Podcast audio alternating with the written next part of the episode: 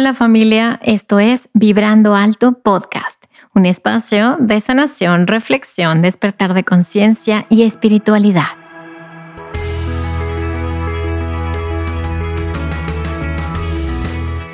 Yo soy Verónica Fuentes y soy autora, sanadora, terapeuta, madre y un ser de luz que como tú vino a experimentar en este planeta Tierra. En este espacio vamos a estar platicando de todos estos temas que has tenido dudas, has querido investigar, pero tal vez no había sido el tiempo. Y hoy estamos listos para abrirnos a una nueva dimensión y a una nueva vibración. Si tú estás listo, yo estoy lista. Comenzamos.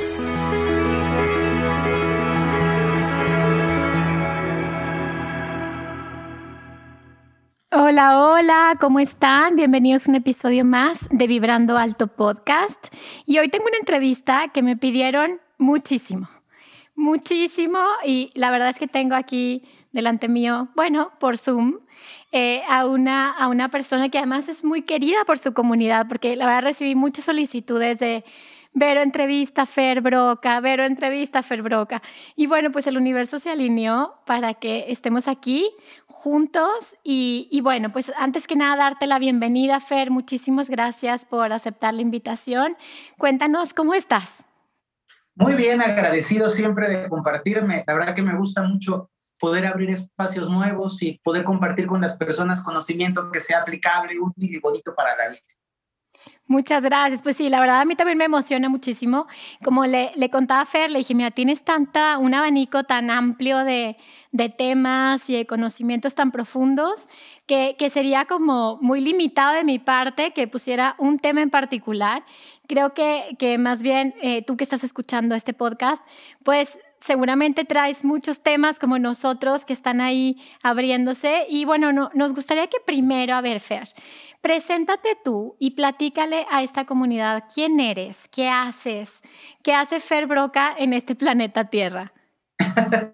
bueno, pues Fer Broca es un, un, maestro espiritual ante todo, una persona que vive una vida procurando estar en la mayor conciencia, en la mayor presencia y en la mayor atención entendiendo que el camino de evolución sí tiene que ver con la felicidad y con la dicha. Yo soy una persona que creo en vivir bonito, en vivir haciéndole bien a las personas, en disfrutar, en gozar cada instante y en compartir. Mucha palabra, es una palabra muy importante para mí, en compartir el conocimiento, la sabiduría, la luz con todas las personas. Desde que soy chiquito, este ha sido mi único oficio en la vida, desde que tengo uso de razón yo no empecé a ser una persona espiritual a una edad, sino que toda mi vida fui monaguillo, pero leía las escrituras, pero rezaba el rosario, pero visitaba enfermos desde que tengo tres o cuatro años.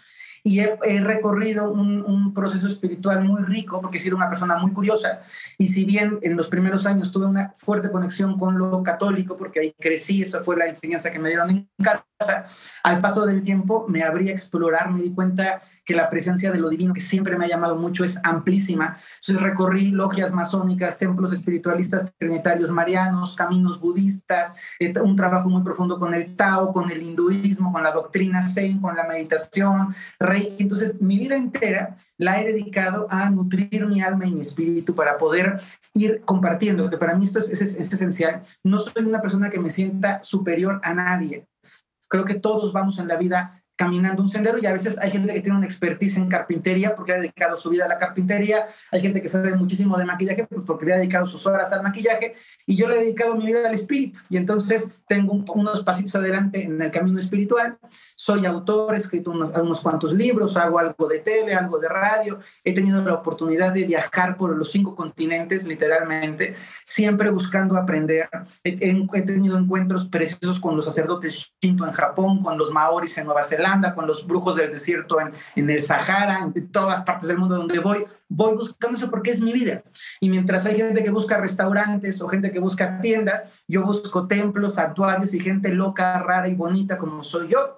Y quizá para, para poder finalizar un poquito de mi introducción, Creo que lo, lo, más esencial, lo más sustancial que me importa que la gente sepa de mí es que soy una persona buena, procuro vivir bien, haciéndole bien a los demás y siendo amoroso conmigo, y soy una persona feliz. Los currículums, lo que he estudiado, lo que he recorrido, eso es parte un poco del pasado y del bagaje que me da la, la autoridad para poder compartir estos temas pero en esencia y en verdad soy una persona que trata y procura cada día de vivir bonito, llevando una vida bonita a todos los demás. Oye, Fer, pues mira, la verdad me llama mucho la atención cómo lo planteas, porque, bueno, pues tu podcast trata de, la evidencia, de hecho se llama así, ¿no? Y bueno, pues en lo personal yo también nací vidente y, y, creo que me siento muy conectada con eso que platicas, que no es como que busques algo, sino que toda la vida ha estado ahí. Sin embargo, creo que a veces pasan cosas en la vida que te hacen como tener estos despertares o estas búsquedas un poco más profundas y, tiene que ver algunas veces con situaciones que vivimos en nuestra vida o procesos personales que se van presentando o karmas que vamos sanando. ¿Y qué fue eso que, que comenzó a despertar eh, esta necesidad a lo mejor de ir más profundo en tu camino espiritual? ¿Hay algunos eventos que te hayan impulsado en este camino? Sí, sí, sin duda siempre tenemos detonantes en la vida, pero me, hay dos cosas que, que planteas. Una, una es, soy evidente y se me olvida decirlo porque realmente para mí no es importante en el sentido de que yo no quiero que las personas me vean como el vidente que saca las cartas y que me ve el futuro, que lo puedo hacer y lo puedo ver, pero creo que hay algo más de riqueza en mi ser que ser vidente y para mí mi gran oficio es que yo soy un maestro, soy un maestro como un maestro rural y me, me, encanta enseñar a donde voy, como voy en el metro, en el avión, en otro país, yo voy enseñando y compartiendo, pero efectivamente la evidencia es una de las, de las cualidades que tengo y, y también está padre poderle decir a la gente que la evidencia no necesariamente es conciencia, que se puede percibir, pero no se sabe para qué se percibe y entonces hay que tener una línea muy clara. No toda la gente que dice que es vidente lo es y no toda la gente que es vidente, aunque lo sea, te puede ayudar porque a veces sí se ve, pero no se sabe qué hacer con eso que se ve. Solo lo quiero dejar ahí como puntualizado porque me parece muy, muy importante. Y por el otro lado, las, los detonantes, creo que sin duda la vida te va llevando a aprender y a practicar lecciones. La realidad es que me, me, siento muy en paz de poder decir, tuve una infancia muy bonita, con una parte de economía dura, nací en un pueblito que se llama Santa Cruz Acatlán, que es un lugar precioso al que quiero mucho, con una eh, parte económica, pero la verdad es que nací lleno de amor de mis abuelas, con una, con una historia de vida muy bonita. No es esta parte trágica de yo casi me muero atropellado por el camión, no. Mi encuentro, mi primer encuentro con la divinidad fue un encuentro muy amoroso tuve la fortuna de, de, acercarme o de que me presentaran a Dios como un amigo, no como un ser así maléfico que desde el cielo te castigaba y te echaba latigazos. Pude acercarme a la Virgen, tuve, tuve visiones de la Virgen desde que soy chiquitito. Yo hablaba con la Virgen, pero a diferencia de la gente que solo hablaba a mí, la Virgen me contestaba. Y entonces yo crecí sabiendo que los ángeles, que Dios, que la Virgen en su momento eran presencias muy naturales y eso me permitió vivir una sensación de mucha protección y de mucho gozo. Quizá cuando fui haciéndome un poquito más adolescente, más llegando hacia la adolescencia, que empezaron las historias de los fantasmas y de los muertos y las películas. Soy de la época de la generación de Freddy Krueger, que lo veíamos y nos, nos, me daba miedo. Entonces, ahí fue cuando empecé a entender que lo que, lo que yo percibía era un poco distinto. Y sin duda, los grandes detonantes en mi vida han sido, por un, por un lado, la separación de mis papás, que para mí marcó un parteaguas en la vida y que me hizo tener que hacerme cargo de mí.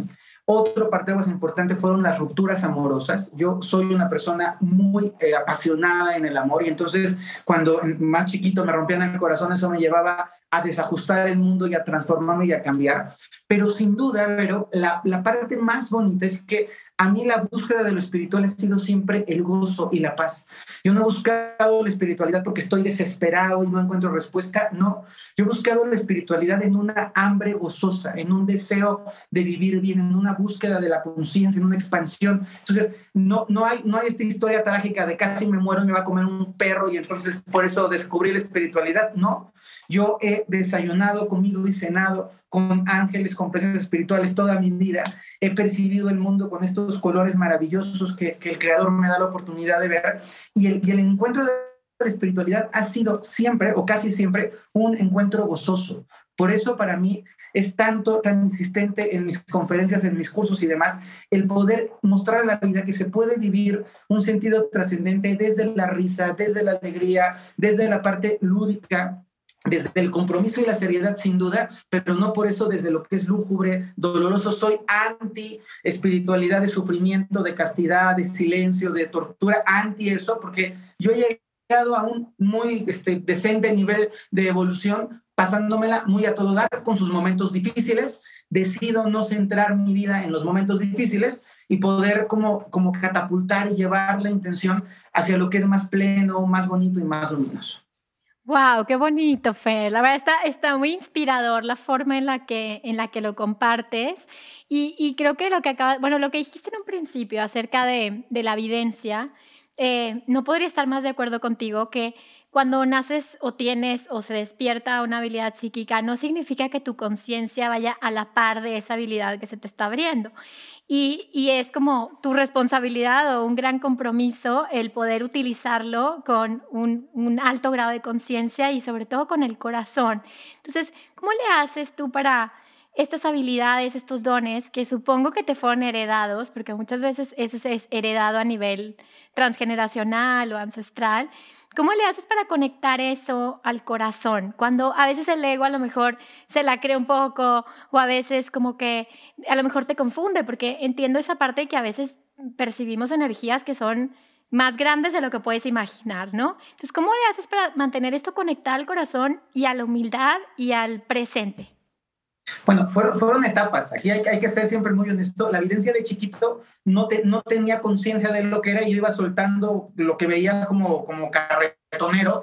Metí la pata 500 veces, dije cosas inapropiadas, no, no por mal, sino porque era chiquito. Era un chiquito que recuerdo muchísimo una historia con una amiga de mi mamá que no voy a decir el nombre, pero que cuando llegó a la casa le dije, oye, Susanita, tu esposo Paco le anda dando besos a su secretaria, pero yo lo dije desde la inocencia de un niño. Entonces, ¿cómo, Fercito? Y yo, sí, entonces yo decía cosas sin conciencia porque la gente a veces no, no dimensiona que ser vidente no, no excluye de haber vivido las diferentes etapas. Cuando fui joven, utilicé, confiésome, utilicé la evidencia para acercarme a las niñas porque era súper tímido. Entonces era, era así de te leo la mano, pero entonces te toco tu mano tantito, muy en un plan inocente, pero claro que lo utilicé en, en la adolescencia. Aprendí a desprenderme para poder acercarme más como, como a los espacios a, donde me llaman mucho la atención las mujeres y mi timidez me, lo, me, lo, me lo bloqueaba un poquito. Y evidentemente, al paso del tiempo, fui entendiendo que había una responsabilidad. Yo tuve la, la, la fortuna de encontrar un gran maestro espiritual que ya no está físicamente aquí, aunque sigue estando. Y este maestro espiritual me hizo darme cuenta que la evidencia, sin un trabajo personal, sin herramientas que te sirvieran para ponerla, esto es padre, al servicio de los demás, no tenía caso. Entonces, Tuve que aprender, por supuesto, y tuve una maestría en una herramienta psicológica, fui aprendiendo, tomando muchísimos cursos para tener una parte terapéutica y a partir de lo terapéutico poner la evidencia al servicio de la gente. No es simplemente el, te voy a decir que te vas a morir y luego qué haces con eso, ya vete a tu casa, adiós, bye, ¿no? Es, te, te, te muestro, te preparo, te acompaño, te digo, en fin, no es, este, no vas a tener hijos y ya chilla y sufre, sino de dónde viene, por qué te está ocurriendo, qué puedes hacer para cambiarlo, porque también hay muchas cosas que aún viéndolas podemos hacer algo por transformarlas. Entonces, la respuesta sería, primero, es un, fue un proceso. No es que solo ya era yo siempre consciente y amoroso, no. Luego me di cuenta que la evidencia tenía que ponerse una y otra vez al servicio de algo más grande que yo.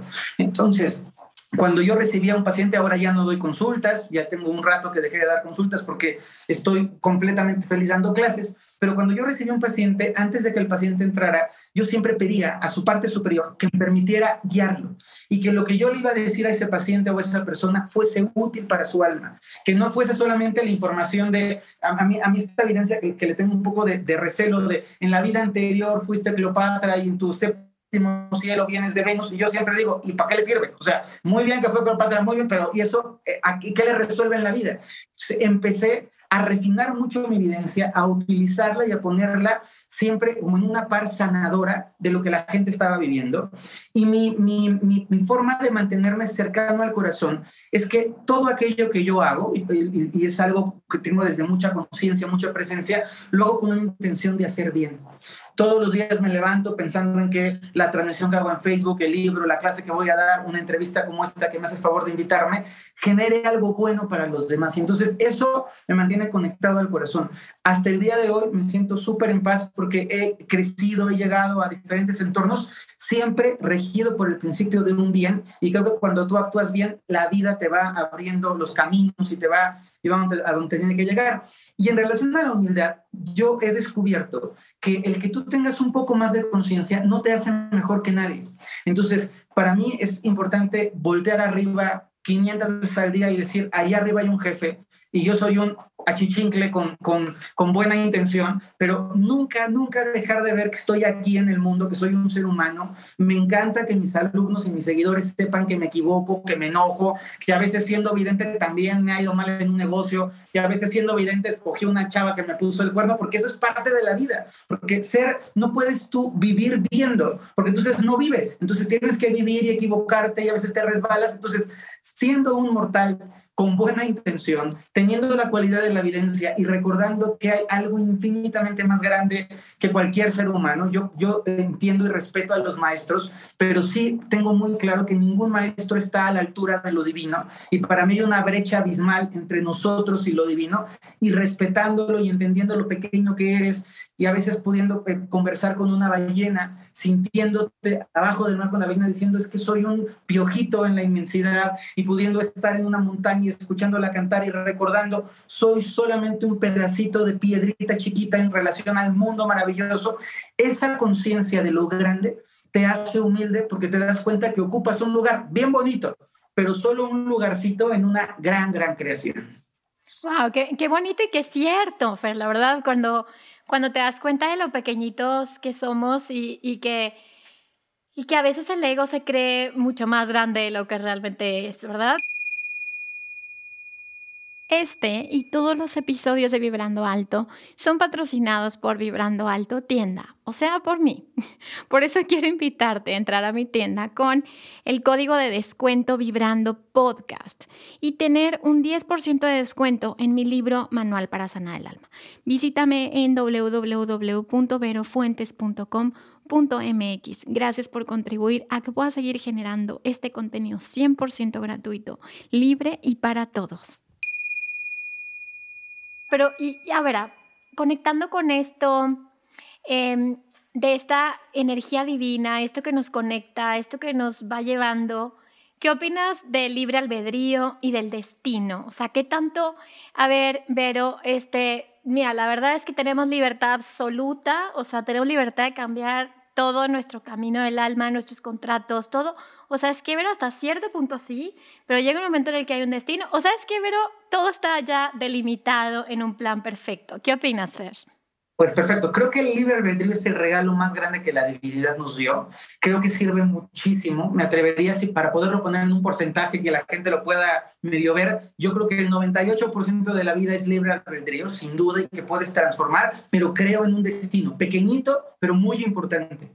Creo en la fuerza del destino, por ejemplo, en el lugar en el que naces, porque si bien eliges a tus padres, pues no tendríamos la misma historia si hubiésemos nacido en Sierra Leona que si nacimos de este lado del mundo, ni tampoco tendríamos la misma vida si hubiésemos nacido en un pueblito pequeño de una sierra, en un lugar distinto, así pudimos nacer en una, una sociedad, sociedad y sociedad que a veces se escribe con lo mismo, este, un poquito más desarrollada. Entonces, creo que hay puntos de destino, yo lo veo como si fuese un gran sendero en donde tú vas eligiendo, pero hay pequeñas circunstancias que tienes que vivir. Por ejemplo, el nacimiento de un niño solo se puede dar cuando se combina ese papá con esa mamá. Entonces, sí o sí tenías que tener ese marido, esa mujer para tener a ese chiquito. Si te duró la relación tres años, 25 años, fuiste feliz, no, no te fue bien, eso es albedrío pero el encuentro se tenía que dar como destino.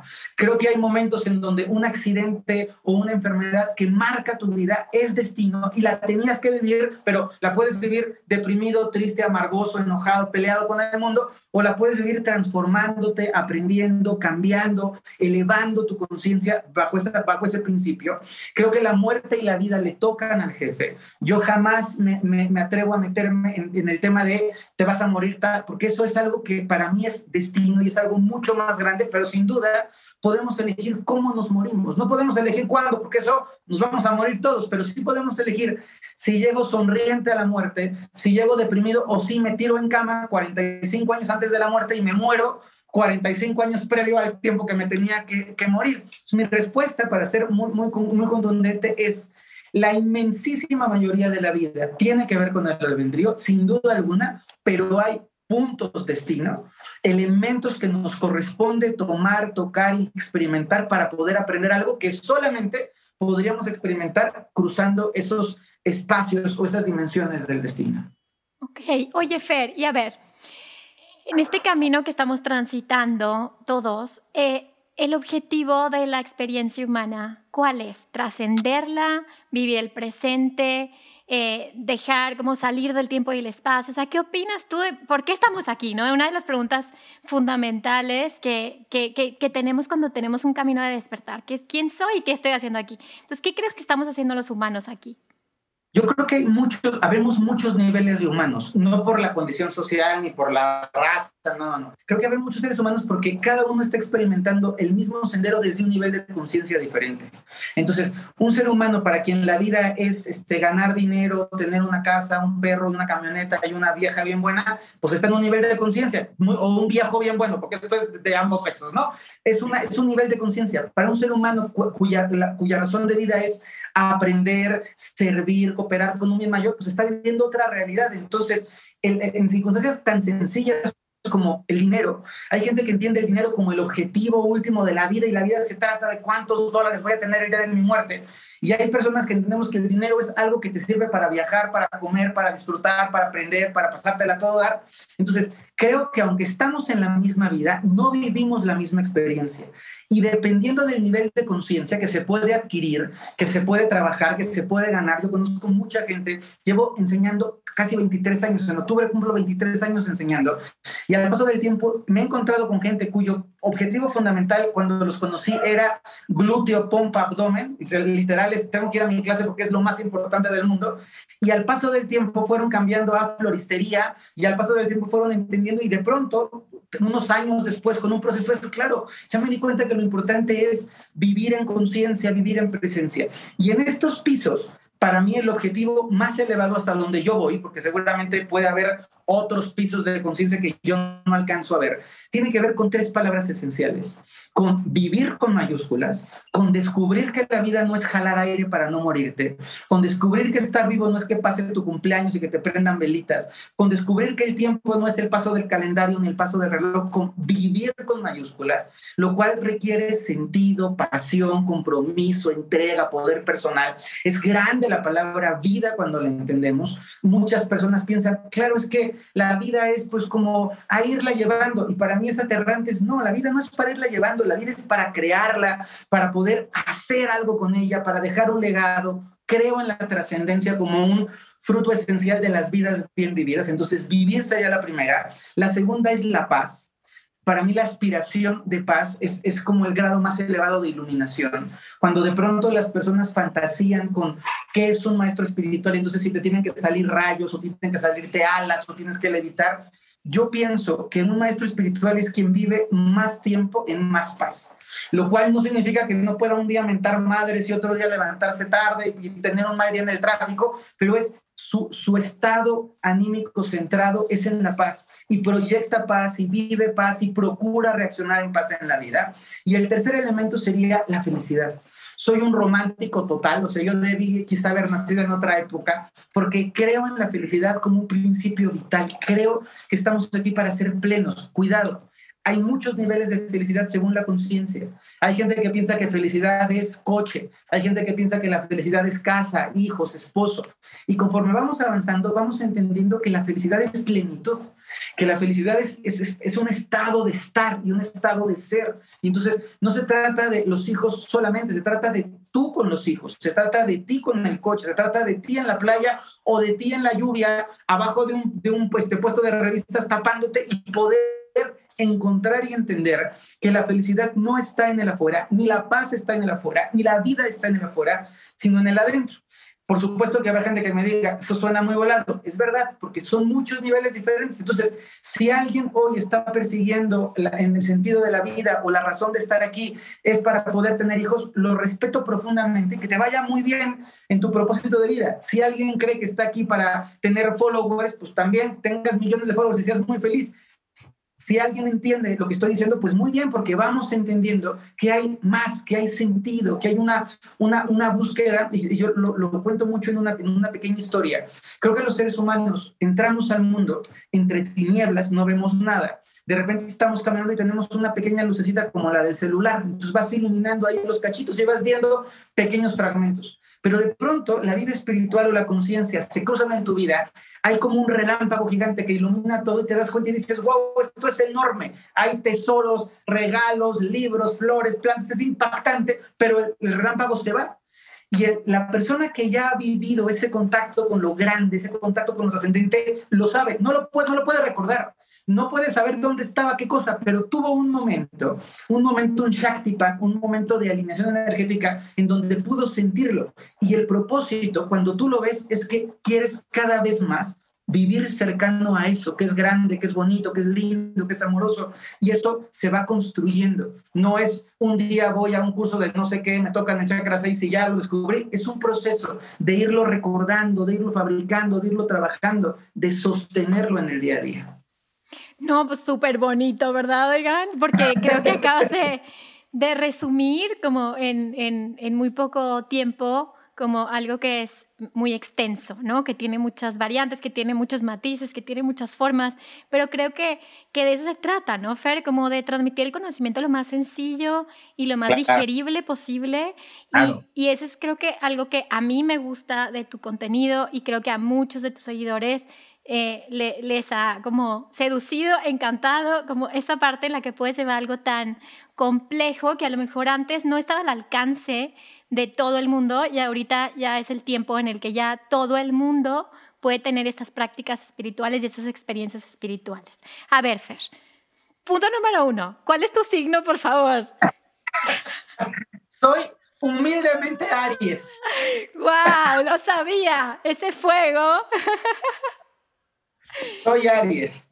Muy bien, a ver, cuéntame lo que me ibas a decir, porque me levantaste la mano que, que querías compartir algo. Sí, es que, es que solo se me ocurrió algo muy bonito. Cuando decías de compartir, de aterrizar los conceptos, yo escribo, he escrito por muchos años, tengo unos libros publicados, y en la escritura se da un fenómeno muy curioso. Está el escritor culto, que escribe con 500 palabras bellísimo y que no lo lee nadie porque es tan elevado y tan complejo y tan maravilloso que se quiere ganar el premio Planeta, pero no lo va a comprar en su vida a nadie porque nadie le entiende, ¿no? Y está el escritor, que, y lo digo con todo el cariño, el escritor de pueblo rústico, que te escribe algo bonito pero simple, aterrizado. Entonces, en la espiritualidad habemos muchos niveles, entonces me, me parece divertido el cuate o la cuata que se siente súper más espiritual, entonces te empieza a hablar, sí, porque en el séptimo cielo, en la quinta dimensión, con la cuarta presencia de tu tercer chakra, mantralizando. Entonces, te, te dice 40 palabras y no te dice nada, parece político de la espiritualidad y suena increíble, pero es, ¿y esto qué? O sea, ¿con qué me lo qué? ¿Qué hago en la vida sin el séptimo cielo? Y yo he decidido, porque para mí fue precioso, es decir, yo quiero ser un maestro espiritual de pueblo en este buen sentido, rústico, aterrizando. ¿Para qué tengo que ponerte conceptos en sánscrito que me lo sé? ¿Para qué tengo que, que salir con mis mafufadas de, cantarte un mantra súper complejo en hebreo antiguo, si te lo puedo poner fácil y te puedo describir lo mismo para que lo podamos entender todos. Entonces, soy un firme comprometido, igual es con mis libros, de que tenemos que acercar la espiritualidad a la gente, porque todos los que somos o nos dedicamos a compartir la espiritualidad, un día requerimos que alguien con manzanas y bolitas nos explicara. Entonces, si hubiésemos tenido puro maestro sangronzón, que nos hubiera dejado en el séptimo cielo, sí, qué maravilla. Y a mí me, da mucha ternura las personas que, te quieren sorprender diciendo, no, no, no, yo en el, en en el novena encarnación soy un Dios maravilloso y la vida, y aquí estás solo, feo, gordo, panzón, sin esposa, sin hijos, no tienes trabajo. Entonces, yo le digo a la gente, no se trata ni de la vida pasada, ni de la vida futura, ni de la encarnación venusina, pleiadiana que tuviste, sino de qué carambas estás haciendo aquí. Y cuando tú resuelves el aquí y ocupas todo lo que hay allá, es precioso para resolver esto. Por eso te levantaba la mano, porque es creo que explico de una manera a veces rústica, a veces graciosa, pero me importa que la gente entienda. La espiritualidad para eruditos, igual que los libros para eruditos, los leen tres pepinos. Y yo quiero que el contenido, la experiencia, pueda ser alcanzable para un chavito, para una persona mayor, para alguien que tiene más o menos cultura, siempre respetando la inteligencia, porque hablar sencillo no es dudar de la inteligencia, es poder decir, te lo pongo en un marco contextual que tú puedas comprender para que se vuelva algo significativo en tu vida. Listo, regreso al signo de Aries. no, me parece que, lo acabas de decir súper bonito porque, porque te voy a decir un chiste medio, o sea, pero es como cuando, no sé, como cuando alguien tiene, no sé, un coche súper, así, súper caro y una casa y tiene agujerados los calzones, ¿no? Y entonces como que dices, güey, cómprate calzones, o sea, antes de estar como comprándote un auto así, ¿no? Entonces creo que todos hemos pasado por esas etapas en las que a lo mejor ya conoces algo, pero el universo se ataca de la risa y, y te trae una lección eh, como dice mi amigo Sarmad, crees que te sabes las respuestas y te cambia la pregunta, ¿no? Y entonces te regresa otra vez como al día a día, como tú dices, como a ver, mi práctica espiritual, yo como mamá de dos chiquitos, a ver, a veces quiero meditar, pero si se levanta mi hijo y me dice, mamá, hazme una quesadilla, pues esa es mi práctica espiritual. O sea, ese día yo tenía que aprender el levantarme y hacer la quesadilla. Y esa espiritualidad que te va llevando en tus prácticas diarias y constantes a ser congruente y consciente de ti mismo y de, como dices tú, hacer la mejor versión de ti, ¿no? O sea, lo mejor que puedo hacer yo de mí con lo, lo que tengo hoy. Y creo que me parece, Fer, una forma muy linda, muy honesta y muy aterrizada y muy ariana y muy apasionada de explorar la espiritualidad y dejando que la espiritualidad ya no tiene que ser elitista, ni segmentaria, ni, ni, regresar a esas instituciones en donde, en donde alguien te dice lo que tienes que hacer, sino recuperar el poder poco a poco, ¿no? A ver, Fer, así, de brujo a brujo, clarividente a clarividente. Hablemos ahora de esas cosas que nos preguntan tanto, como, pero y Fer, a ver, los fantasmas y los ángeles, y vamos a ir paso a paso, nos queda poquito tiempo, pero a ver, hablemos primero del reino eh, de luz, por así decirlo, ¿ok? De los ángeles, de todo esto que genera tanta curiosidad y que, y que seguro tienes mucho que platicarnos. A ver, ¿cuál es tu experiencia en estos reinos o en estas energías? ¿Y, qué nos puedes platicar de esto, Fer? Pues es, pues es precioso, es precioso porque yo desde que tengo uso de razón percibí siempre la presencia de mi ángel guardián que se llama Samiel. Y yo crecí jugando con Samiel, literalmente desde que, desde que tengo uso de razón.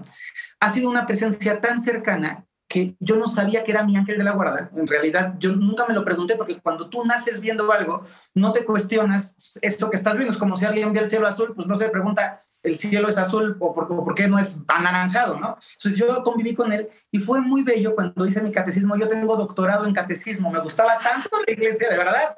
Tú imagínate lo que te voy a contar. En mi pueblito, yo empecé a hacer catecismo a los cuatro años. Cuando yo tenía siete años, era un erudito del catecismo. Yo era asistente de la catequista a los siete años. Le mando un beso a mi catequista que se llamaba Becky. Y de verdad, yo amaba la iglesia. Es que yo me la pasaba, me aprendía los salmos y el rosario. Yo era una, un apasionado chiquitín.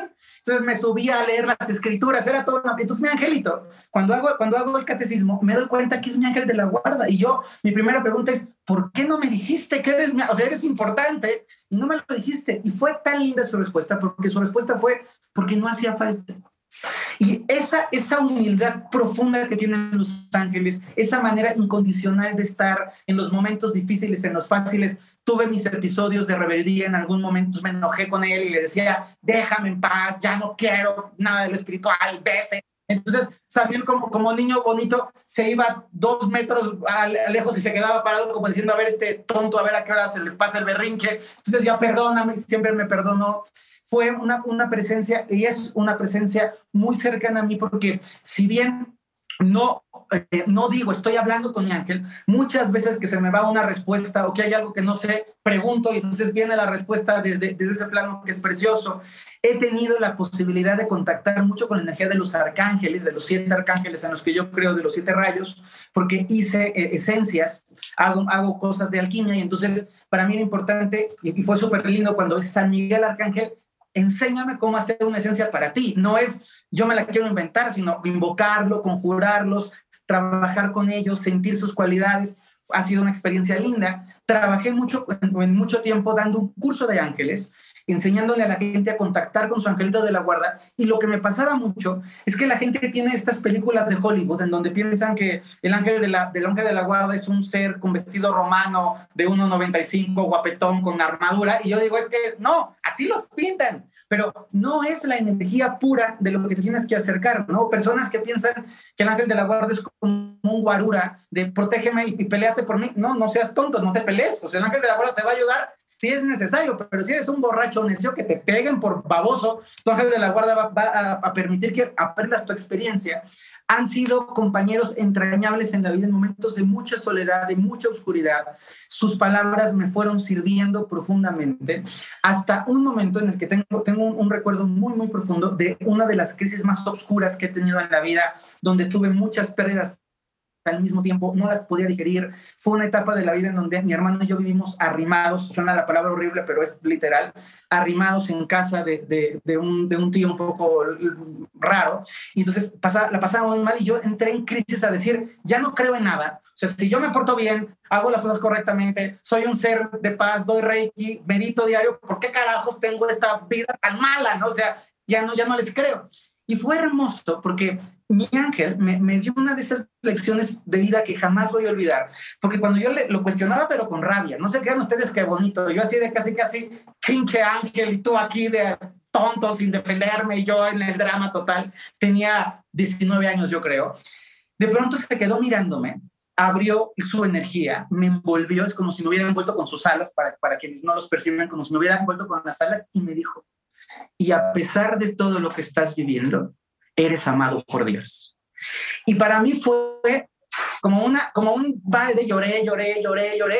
Y dije, claro, esas son las respuestas de los ángeles. No te van a decir el número de la lotería, no te van a contar cuál es el amor de tu vida, si es Juan, Pedro, Chuchita o Magnolia. No, no, te van a, no te van a hacer que faltes al trabajo. Entonces, es lindo entender que este plano es un plano que nos circunda, que son muchísimos. La gente tiene que sentir la certeza de que hay un ángel caminando con cada persona, que, que son presencias súper amorosas, no, no, no tienen esta em, como escenificación o esta idea fantasiosa de Hollywood de tu ángel de la guarda este, va a sacar la espada. No, a veces intervienen en la vida. Me han tocado experiencias en donde un grito de mi ángel, un grito, grito de cuidado, me ha llevado a frenar el coche y me ha salvado la vida en momentos muy puntuales, pero no es que el ángel esté diciéndote no vayas a comprar jícama porque va a estar cara, este, ahora cocina pollo. No, hay una relación estrecha lindísima y, la, y las personas cuando saben y entienden que los ángeles están aquí, súper cerquita de nosotros,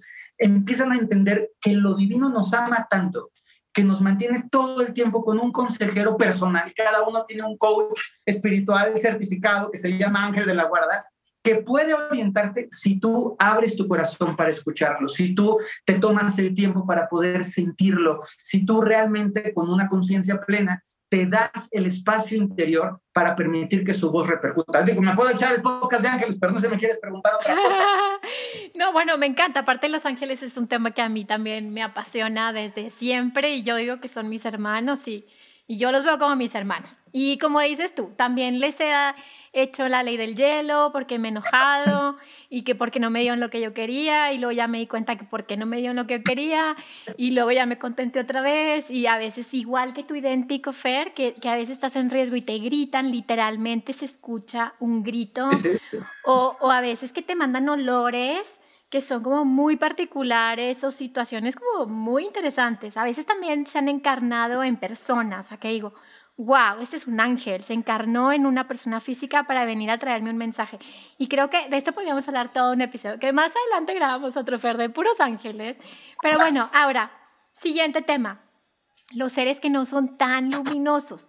Eh, obviamente la gente le encantan estos temas porque hay mucha curiosidad y, dime algo, ¿te has encontrado con alguna situación que tú has dicho, ay, güey, ¿no? Como, eso está muy cañón. De esas cosas que, que, que, como que van más allá, ¿no? Que dices, claro, hay energías, Vero, que son muy oscuras y que, ¿qué hacemos? Mejor hay que respetar esos, esos espacios, no hay que meterse en eso, hay que pedir protección. ¿Qué opinas de esto, Fer? ¿Quieres que te opine o que te cuente una historia? Cuéntame la historia.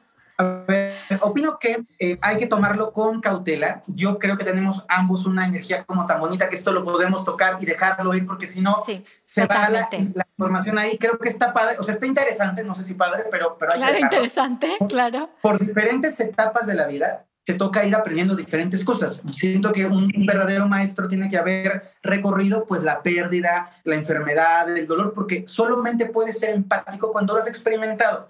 Y se trata la vida de que te va poniendo cosas para que tu alma vaya creciendo, para que vayas descubriendo y aprendiendo. En una etapa de mi vida, como yo, yo empecé a, sanar y a dar clases a los 17 años, muy chiquito, a dar clases ya daba antes, pero como formalmente mi primer pago de una clase de meditación a los 17 años. Y entonces, Fer, cállate, paréntesis, yo empecé a los 16 años, igual que tú. O sea, es impresionante, ¿no? O sea, como esas etapas, ya te voy a dejar hablar, pero esas etapas que, que antes no se usaba, o sea, esto era brujería en ese entonces. a ver, continúa, continúa. Entonces, siendo muy joven, eh, me tocó trabajar por una etapa de la vida como de unos ocho meses haciendo exorcismos. Es algo muy fuerte, muy, muy fuerte. Yo no lo busqué, ni, ninguna vez lo busqué. Era gente que me llegaba que estaba muy mal, que yo empezaba a atender y que de pronto me daba cuenta que había una entidad horrible adentro de la persona. Fue tan fuerte para mí que yo después de porque lo sacaba adelante porque me conectaba con lo divino, no, no, era, no era yo solito, yo mandaba a traer la artillería, los ángeles, los guerreros espíritus. O sea, yo llamaba todo lo que se pudiera llamar para que me ayudaran, pero cada que terminaba, yo terminaba en una crisis de llanto, en una crisis de dolor, de angustia y de miedo. Me aterraba. Lo que pasa es que en el momento no me daba permiso de aterrarme porque tenía que resolverlo, pero en cuanto pasaba y se salía, yo lloraba como una Magdalena vi cosas fuertísimas. Yo vi con mis ojos, con dos eh, alumnos míos que me ayudaban en su momento, como a una persona le aparecían letras negras en la piel, o sea, como si dentro de la piel, del abdomen, del pecho, le brotaban letras. Yo vi como la película de terror a personas que desde la parte interior de la piel se les movía como una pelota recorriéndoles el cuerpo, eh, voces espantosas que te decían cosas imposibles de saber. Una, una vez que fue para mí muy fuerte de seguir el proceso, me empezó a decir la entidad que estaba dentro de la persona, tengo aquí a tu abuela que yo la adoraba y de cosas que mi abuela y yo sí habíamos vivido y le estoy haciendo daño. Entonces, era, es una cosa psicológica, es una cosa horrible. Lo, lo, viví intensamente por un periodo, yo creo que hice quizá 15 o 20 exorcismos en un periodo quizá de 8 o 10 meses, porque de verdad, como empecé a hacerlo, alguien más y alguien más y alguien más y alguien más, y llegó un momento en el que dije, yo no puedo vivir así, no es, yo no quiero esto en mi vida, yo no puedo vivir en esta sensación de angustia, de terror, de llanto, porque les podría contar que era como un superhéroe que entraba yo muy seguro y venga para afuera y ya me... No, no, terminaba deshecho, asustado, sin poder dormir, este, con la energía en el piso, platicando con estas dos personas que me ayudaron muchísimo en su momento, que eran mis alumnos, eran como asistentes de todo el proceso. Y un día conocí a una estigmatizada auténtica em, que, que, vino de, de, Estados Unidos a México y hablando con ella, hablando con ella, ella hablando con la Virgen, le dije, madre, yo esto no lo quiero más. O sea, no tengo corazón, no es el camino que yo quiero, ya ayudé a que tenga que ayudar, te suplico nunca más. Y como arte de magia, dos veces más llegó gente y les dije, ya no lo hago, ya no lo hago y nunca más. Y nunca más va a llegar porque yo ya no quiero nada que ver con eso. Ya lo vi, ya lo aprendí, ya lo trabajé, ya fui valiente, adiós, porque creo que corresponde a una etapa que ya no estoy y que ya no quiero que vuelva. Hoy elijo trabajar con lo mejor que se pueda. Siempre, yo digo de broma a, los alumnos, no podemos ser terapeutas y pedir pacientes sanos, ¿verdad? Hay que, hay que tener trabajo, pero... Pero hay niveles. Pero hay, niveles, o sea, hay, formas de ayudar y diferentes maneras de hacerlo. he, visto, limpié mucho tiempo casas energéticamente y cosas tremendas en las casas, o sea, platos voladores. yo, yo he visto cosas muy, muy, muy interesantes porque al final no todo es tan malo como la gente cree.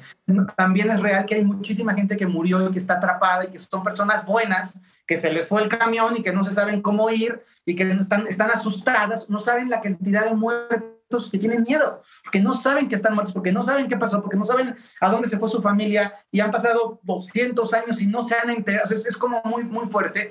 Y también me ha tocado la, la, la, la experiencia de poder presenciar actos de, brujería y de magia negra en una, en una etapa igual muy puntual de mi vida por aprender, esto siempre lo, dejo muy claro, a mí me, me, molesta un poco la gente que juzga un conocimiento, una tradición sin vivirla. Entonces, es que el reiki es no sé qué, ¿Has hecho Reiki? No. ¿Tú no está bien que hacer Reiki? No. ¿Has oído sobre Reiki? No. Entonces, ¿qué caramba sabes del Reiki? No. Es un baile. Ni siquiera es un baile, animal. Entonces, cállese.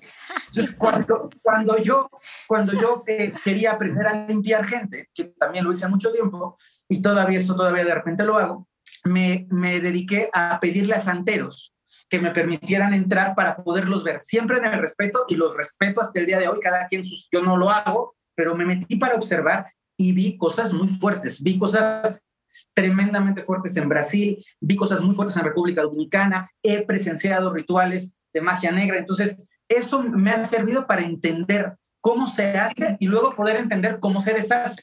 Pero me ha tocado experimentarlo como, como estudiante practicante sin intervenir, ahí viendo y diciendo, wow, esto existe, esto pasa y hay que saber de dónde viene para poder saber cómo erradicarlo después. Completamente, Fer. Híjole, me parece súper interesante ¿Cómo, ¿Cómo, lo dices? Porque, porque es real. O sea, a veces, a lo mejor también tu propia energía intensa, como que querer conocer todo, ¿no? Y a veces hay un momento en que tu alma dice, bueno, ya acabé. O sea, no vengo a eso. Yo vengo al camino B, ¿no? No al A ni al C.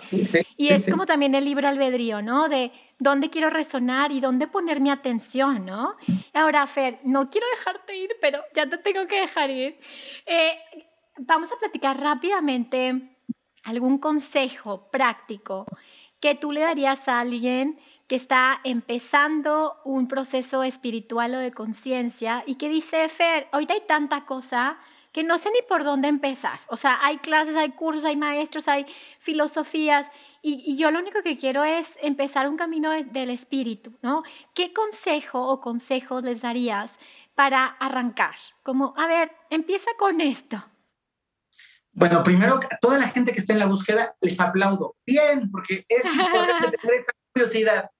Luego les diría que no hay un maestro más grande que tu propio corazón y que quizá los maestros te ayudamos a reconocer cosas que tú sabes o te mostramos caminos, pero no nunca idolatres a alguien de afuera Date cuenta que un maestro es alguien que te acompaña, que tiene más conocimiento que tú, pero no hay nadie que sea más experto que ti que tú.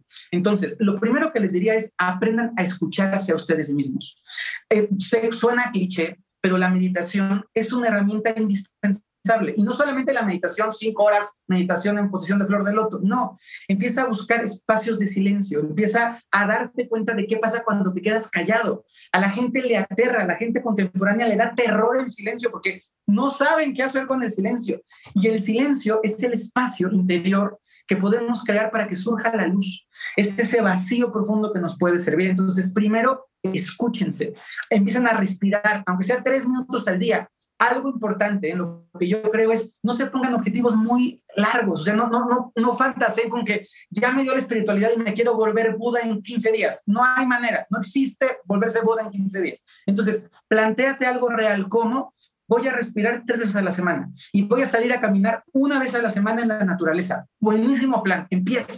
Siguiente, en lugar de estar tomando 450 cursos y leyendo 20 libros, focalízate. Voy a empezar estudiando esto y me voy a dedicar a leer un buen libro. Escojan bien sus lecturas. Me pasó algo bien chistoso, pero cuando cumplí 32 años, yo leo muchísimo. Cuando cumplí 32 años, me, entro a las librerías y me vuelvo loco. Y, además soy de los que me gusta el libro todavía viejito. Ahora leo en Kindle por, viajar. pero, y así, ajá. Pero me gusta el libro. Y entonces hubo un momento en el que tenía un moncholón de libros formados y dije, Fer, estamos en una crisis. Como vas comprando libros, no te va a dar la vida para leer los libros que quieres comprar. Entonces, tienes que aprender a elegir lo que vas a leer. Y para mí ha sido una regla de vida. Ya no leo cosas que no me van a aportar porque no me va a dar la vida. Entonces, escojo, escógete un buen libro, escógete una buena enseñanza, haz una buena práctica. De repente la gente cuando tiene la euforia del principio espiritual, quiere abarcarlo todo y no, y no se sostiene. Entonces, hay que elegir bien y sostenerte. Espiritualidad es como el entrenamiento del cuerpo. Nadie puede poner sus musculitos fuertes un día en el gimnasio y luego tres meses el gimnasio y luego otro día en el gimnasio. Hay hay que tomar disciplina. Y la disciplina le tenemos miedo y suena como algo, híjole, qué pesado, pero no. La disciplina pueden ser tus cinco primeros minutos de cada día, son los cinco minutos de cada día. Empezar a observar qué quieres en el día, cómo lo quieres visualizar, cómo lo quieres decretar, empezar a pulsar energía poco a poco. Decidir que tu disciplina es, voy a meditar todos los martes. Entonces empieza los martes a meditar o esfuérzate o, o ten conciencia de que tu plan de acción en la espiritualidad pueda perdurar en el tiempo. No te quemes rápido, al contrario, velo digiriendo, velo saboreando, ve descubriendo y ve adentrándote en la espiritualidad. Y la segunda parte es la espiritualidad, o el segundo consejo sería, la espiritualidad tiene que verse reflejada en la vida. Esto para mí es fundamental. O sea, si tu espiritualidad es una espiritualidad elevadísima, pero estás peleado con el mundo, si no te hablas con nadie, si odias a tu vecino, a tu perro, el ruido, al avión, al presidente, no está funcionando tu espiritualidad. Tienes que darte cuenta que la espiritualidad, después de 15 días, 3 semanas, un mes, se debe de ver reflejada en tu rostro, en tu piel, en tu cutis, en tu cuerpo, en tu interacción con los demás. Cuando alguien realmente en un camino espiritual, afuera se le nota. Y es la típica pregunta de, ¿pero qué te has hecho? ¿Qué te ha pasado? Me ha pasado que estoy respirando, que estoy meditando, que estoy aprendiendo, que estoy haciendo un curso. Entonces, simplificando, bienvenidos al camino los que son nuevos, que quieren hacerlo aprendan a escucharse, vayan al silencio, establezcan un plan sostenido, esto es bien, bien importante, y elijan muy bien los primeros pasos. Poco a poco el camino se construye y la espiritualidad cuando realmente se vive sana, no es algo que te absorba la vida, porque la espiritualidad es parte de la vida. Entonces, está perfecto que si te gusta bailar, bailes, si te gusta el reggaetón, hagas reggaetón o lo cantes, y luego medites. No tiene que ser la espiritualidad medieval de la renuncia completa, el flagelo y la, la abstinencia de todos los bienes de la carne, porque está muy aburrida. Estamos en tiempos en donde podemos ser dichosos, salseros y felices y muy espirituales también. Ay, Fer, qué bonito, qué bonito. A ver, ahora sí, cuéntanos dónde te pueden encontrar, Fer, qué estás haciendo ahorita, qué, curso estás ofreciendo y, bueno, cuéntanos de tu podcast también, dónde lo pueden encontrar, cuéntanos todo. Te agradezco mucho. Pues me pueden encontrar en las redes sociales. Estoy como Fer Broca, Broca como Broca de Talado en Facebook y como arroba ferbroca1 en Instagram. El contenido es siempre útil, no, no estoy haciendo paja, estoy subiendo cosas más concretas, un poquito más extensas que aporten a la gente. Mi compromiso con la gente que me sigue es cada que tú le pongas play al podcast o que te metas al canal de YouTube, que también se llama Ferbroca, vas a tomar algo que te va a ayudar y que te va a servir. Entonces, ese es el compromiso. No hay este, anuncios comerciales de cinco horas para poder dar un poquito de información. Está el canal de YouTube que va súper bien, donde subimos mucho material, muchas meditaciones gratuitas que vamos desde la base.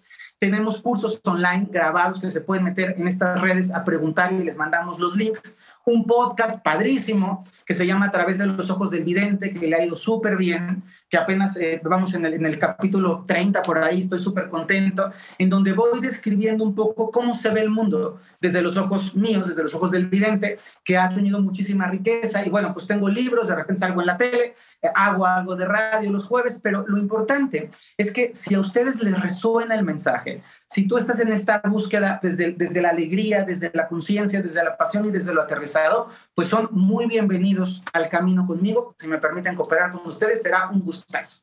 Gracias, Fer. Pues bueno, ya tienen toda la información. De todos se la vamos a dejar en la descripción del episodio. Muchísimas gracias, Fer, por compartirte de esta manera tan generosa y por tu tiempo, que es sagrado, como el tiempo de todos nosotros. Y espero que nos veamos pronto y que platiquemos de otras cosas, de Los Ángeles, de tantas terapias de sanación, de tantos procesos y de tantas experiencias que es súper bonito compartirlas. Muchísimas gracias, Fer, y espero que nos veamos muy pronto. Te agradezco mucho la invitación, precioso espacio, de verdad, linda energía que llegue a todos aquellos que tienen que llegar. Gracias, Fer, hecho está. Y gracias a ti por quedarte hasta el final. Y recuerda que si sanas tú, sanamos todos. Bye, bye.